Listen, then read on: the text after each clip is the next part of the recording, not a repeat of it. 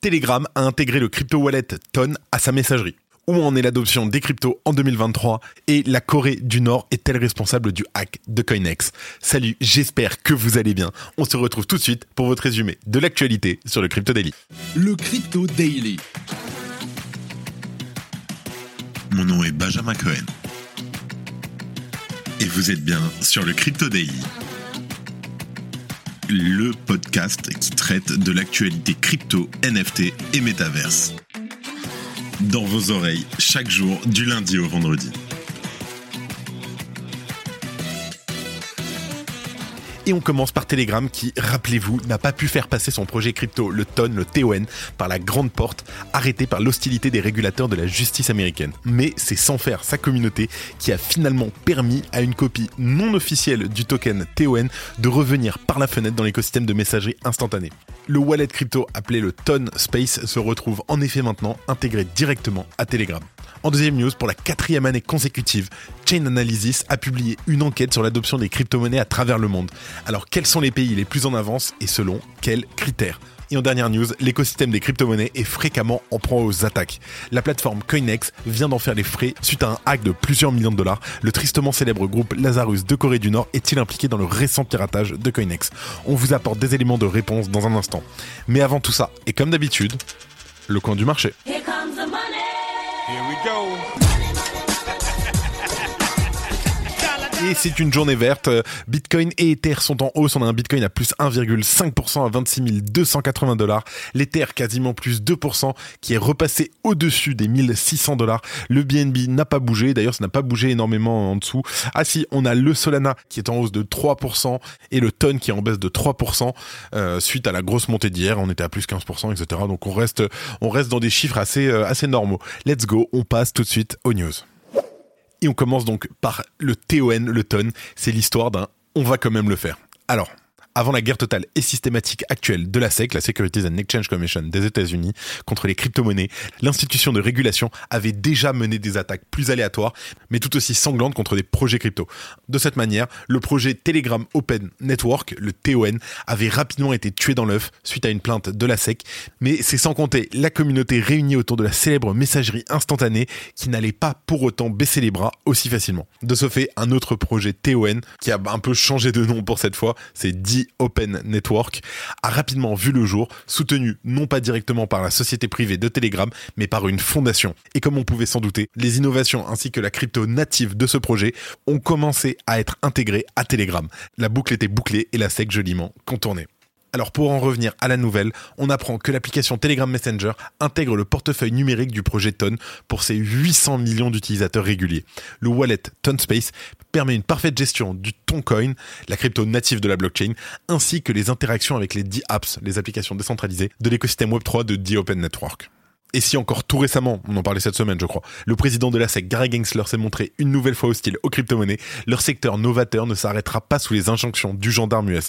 En effet, les résidents des États-Unis seront tout simplement exclus de l'offre TonSpace sur Telegram. Ils n'auront qu'à se plaindre auprès de la SEC qui étouffe l'innovation plutôt que de l'encadrer de façon constructive.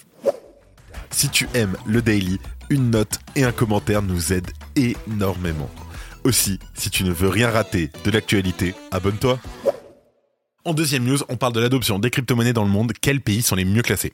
Alors, l'adoption des crypto-monnaies à travers le monde est un vaste sujet au cœur de l'écosystème. Cette adoption, elle se mesure à travers différents prismes. Pour tenter d'offrir une vision la plus juste possible, Chainalysis propose son propre modèle au travers de son indice le Global Crypto Adoption qu'elle présente pour la quatrième année. Afin de mettre les 150 pays étudiés sur un pied d'égalité, Chainalysis a pondéré ses résultats entre une multitude de facteurs. Si la société d'analyse Unchained s'était focalisée uniquement sur une valeur monétaire, les pays les plus développés seraient logiquement arrivés en tête du classement. En tout cas, les critères retenus offrent un top 10 avec des résultats intéressants. En premier, on a l'Inde, deuxième position, le Nigeria, suivi du Vietnam, et en quatrième position seulement les États-Unis, l'Ukraine, le Philippines, l'Indonésie, le Pakistan, le Brésil, et en dixième position, la Thaïlande. L'Inde arrive donc en tête et sans surprise, on peut noter une forte présence des pays asiatiques dans le classement. Au Nigeria, par exemple, la crise autour de ces nouveaux billets se reflète dans le classement compte tenu du fait que le pays arrive en deuxième position. L'Ukraine est également le premier pays du continent européen, vraisemblablement en raison de la guerre, qui a pu motiver ses habitants à se tourner vers des méthodes de paiement alternatives. Pour noter les pays, Chainalysis leur attribue une note de 0 à 1, le premier du classement, en obtenant le score de 1. De son côté, la France arrive en 23e position avec un score de 0,059. Au niveau de l'Union européenne, l'Hexagone occupe la deuxième place, tout juste derrière l'Espagne. Ce qui est un peu plus étonnant quand même, c'est de voir que le Salvador n'arrive qu'à la 94e place avec un score de 0,007. Alors, Chain Analysis a utilisé des critères qui vont au-delà de la simple valeur monétaire pour établir son classement. Par exemple, une valeur sur les plateformes centralisées a été pondérée avec le pouvoir d'achat des habitants de chaque pays étudié. Sur le même modèle, les échanges de pair à pair entrent également en compte dans l'équation, mais là encore, ceux-ci sont pondérés par le pouvoir d'achat et également par le nombre d'utilisateurs d'Internet dans le pays. Chainalysis note que cette adoption est en recul par rapport aux années précédentes, qui s'explique en majeure partie par le bear market. Chainalysis relève aussi des disparités au sein des différents groupes de pays, avec une adoption qui tend à repartir à la hausse avec plus de vigueur dans des zones géographiques avec un revenu national brut dit intermédiaire inférieur. Et comme ce sont généralement des pays avec une forte croissance, ce paramètre pourrait être encourageant pour l'avenir de l'écosystème. Merci d'écouter le Crypto Daily. Et en dernière news, le groupe nord-coréen Lazarus, responsable du hack de 55 millions de dollars de Coinex. Alors, on vous en parlait hier dans le podcast, la plateforme d'exchange Coinex a été la cible d'un hacker. Il a réussi à accéder aux différents hot wallets de la plateforme pour y dérober des millions de dollars. Coinex explique, je cite, Le 12 septembre 2023, le système de contrôle des risques a détecté des retraits anormaux de plusieurs adresses de hot wallet utilisées pour stocker les actifs d'échange de Coinex. L'entreprise ajoute avoir immédiatement mis sur pied une équipe d'enquête spéciale chargée d'approfondir la question. Au moment de l'annonce, le bilan s'élevait à 28 millions de dollars dérobés en Ether, TRX et Matic. Malheureusement, le bilan s'est considérablement alourdi et selon les informations rapportées par Wu Blockchain, le montant total des pertes s'élèverait actuellement à près de 54 millions de dollars. Cela comporte notamment près de 12 000 Ether, l'équivalent de 18 millions de dollars, 12 millions de XRP, 6 millions de dollars, 230 Bitcoin, environ 6 millions de dollars, 137 millions de TRX, 29 000 BNB et 141 000 Sol.